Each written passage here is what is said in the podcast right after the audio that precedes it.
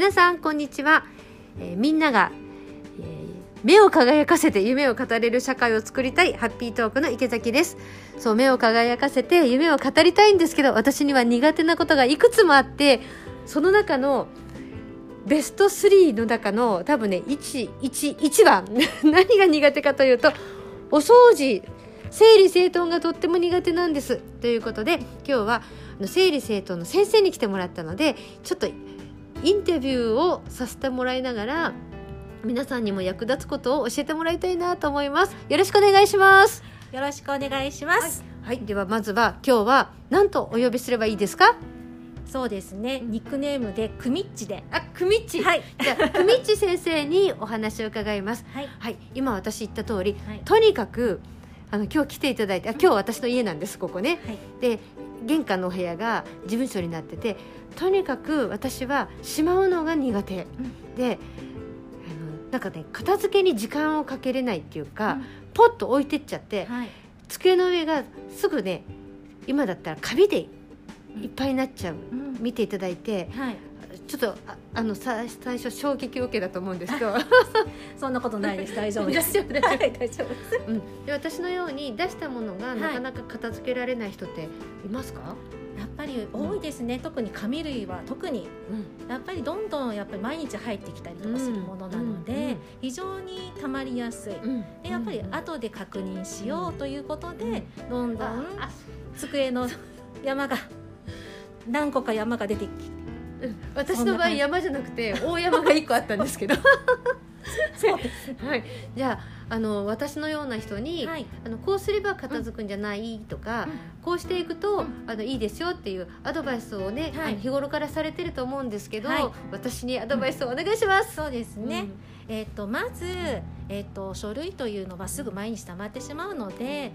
机の上に置いてもいいんですけれども、とりあえず同じなんか分類のものを、うん。まあ、山を作っていくというのがうん。同じところに置いていきます。うん。である程度その山というのは他とくとすごく大きな山になってしまうので まあ1週間なら1週間ということで、えー見直しというのうん。が確認する曜日を決めていきます。おー。はい、例えば、まあうん金曜日うんとか、うん。でお休みの前の日にするとか、そうすることで、えー山をねその中のものをいるものなのか、えーいらないものなのか。で、えー判断していただいているものを、えー残したら、と今度はとりあえず定位置が決まっているものは、そこのところに戻すという作業をしてもらうということですね。それをちょっとやっていただけたらなと思います。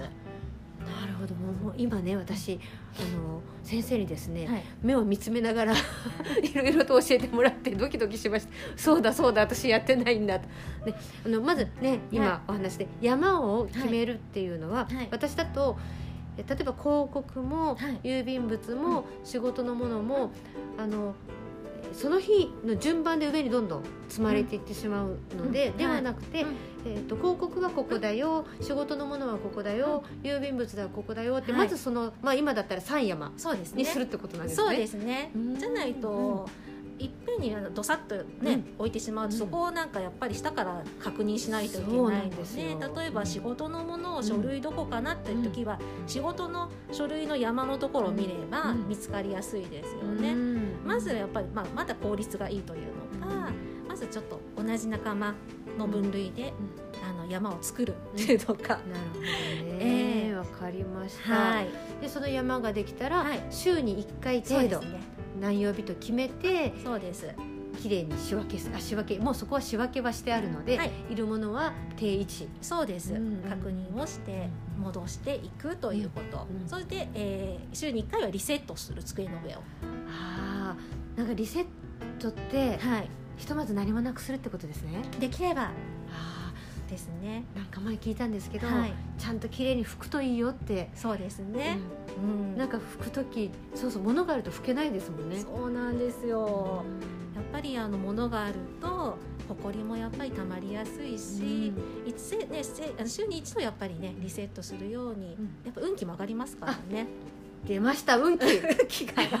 運気が来ると運気がいいとなるとみんなやりたがる。やりたがるそう、まあ、この状態だと運気悪いですよっていうと結構皆さんうん片付けようっていう行動になりますので、もうぜひちょっと運気上げるためっていうことも、あと掃除もねやっぱりお家が綺麗になると本当全体に気の流れが良くなりますので、一度やっていただけたら嬉しいです。はい。はい、では今日教えていただいた中であの山をね大山にしないこととか週に1回とかあの服とかいろいろありましたけど運気上がると思ったらはい。やる気になりました、ありがとうございます。ぜひもう運気アップのためにあのお掃除片付けをぜひやっていただきたいなと思います。ありがとうございます。今日はとっても素敵なことを教えていただきました。ではあのお掃除あ整理あ収納？はい、え職業的には何になるんですか先生？まあ整理収納の、あ。えっ、と資格を持っていますので、はい、じゃあ整理収納の先生に、はい。こうやって来ていただくことも大切ですが、いずれは来ていただかなくてもできるように卒業です、ね。卒業ね、はい。卒業できるようにそうです。頑張りたいと思います。はい、では今日はありがとうございました。ありがとうございました。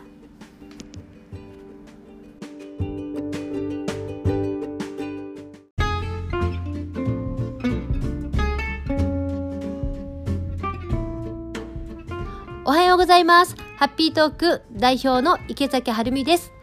今日お話しするのは私の池崎晴美の話し方オンラインサロンのメンバーさんに向けて9月3日に行われる9月3日金曜日の日本時間の21時から行われるスペシャルレッスン音声配信について内容をお伝えします。もしオンラインサロン以外の方が聞いてくださっていたらあこんなことやっているオンラインサロンだというように聞いていただければとっても嬉しいです。私のこの話し方オンラインサロンは、今からですね2年ほど前この10月で丸2年を迎えます。2年間の間にたくさんの方が受講してくださっています。現在70名以上の方がご参加していただいていて毎月グループレッスン1分間スピーチ。発声練習。この2つをね講座自体はたくさんあるのでその2つの講座に皆さん出てくださってるんですが出てくださっている方は確実に話し方上手になっています。発声練習で滑舌良くなってるしこの抑揚イントネーションというものも相手に伝わるようになっています。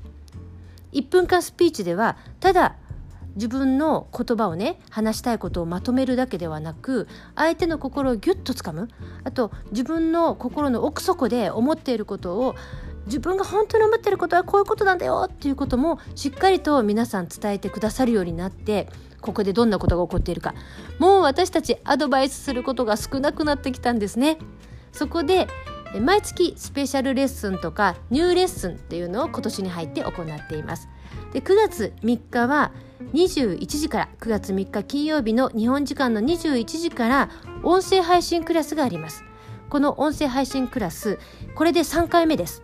で3回経って、えー音声配信皆さんにねやってくださいやってくださいとお伝えしてるんですがなかなかまず一歩ができないこれまあ当たり前ですよね新しいことっていうのはみんな勇気がいりますし時間もいりますそこで今回はゲストを迎えますゲストはもうとっても可愛いゆかりんゆかりんちゃんをゆかりんちゃんをゲストに迎えます。でまずやることはゆかりんにゆかりんは音声配信を毎日続けている人なんですね。でゆかりんに教えてもらうのはまずみんな音声配信をセッティングしてしまいましょうということでセッティングの仕方教えてもらいます。でその後に、まあ、その前後にゆかりんに音声配信はどうしたら続けられるとかこんなネタ話すと続くよとかあと素朴な疑問なぜ音声配信スタートしたんですか何でもいいのでゆかりんに私も含めてですよゆかりんにいろいろと質問して私たちが音声配信で自分の思いを届けられるようなそんなきっかけ作りのこの講座レッスンにする予定です。します。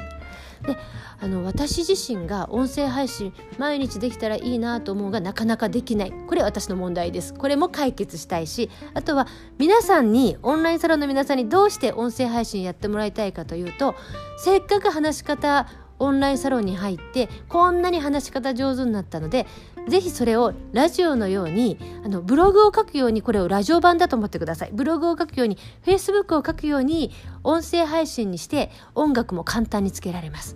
このラジオのパーソナリティ気分。そして人は言葉にすると考えがまとまる。これコーチングです。人は言葉にすると考えがまとまる。そんなことを日々の毎日じゃなくてもいいのでみんなで一緒に続けられるそんな私たちのオンラインサロンにしていきたいなと思っています。でもちろんあの無理に絶対やってくださいって言ってるわけではないので興味が少しでもあったらまた興味というよりは他の人がどんなことを話そうとしているのかなというようなえー思ったあの音声配信にとにかく興味があったら参加してください。では池崎晴美のオンラインサロンのメンバーさん9月3日の21時からの音声配信クラスにご参加ください。もしこのラジオを聞いてくださっていてこの音声配信聞いてくださっていて池崎晴美の話し方オンラインサロンに興味をお持ちになったら体験会いっぱいやってますので検索してぜひ参加してください。それでは皆さん話し方で人生を切り開くハッピートークトレーニングで毎日を楽しく過ごしましょう。以上でした。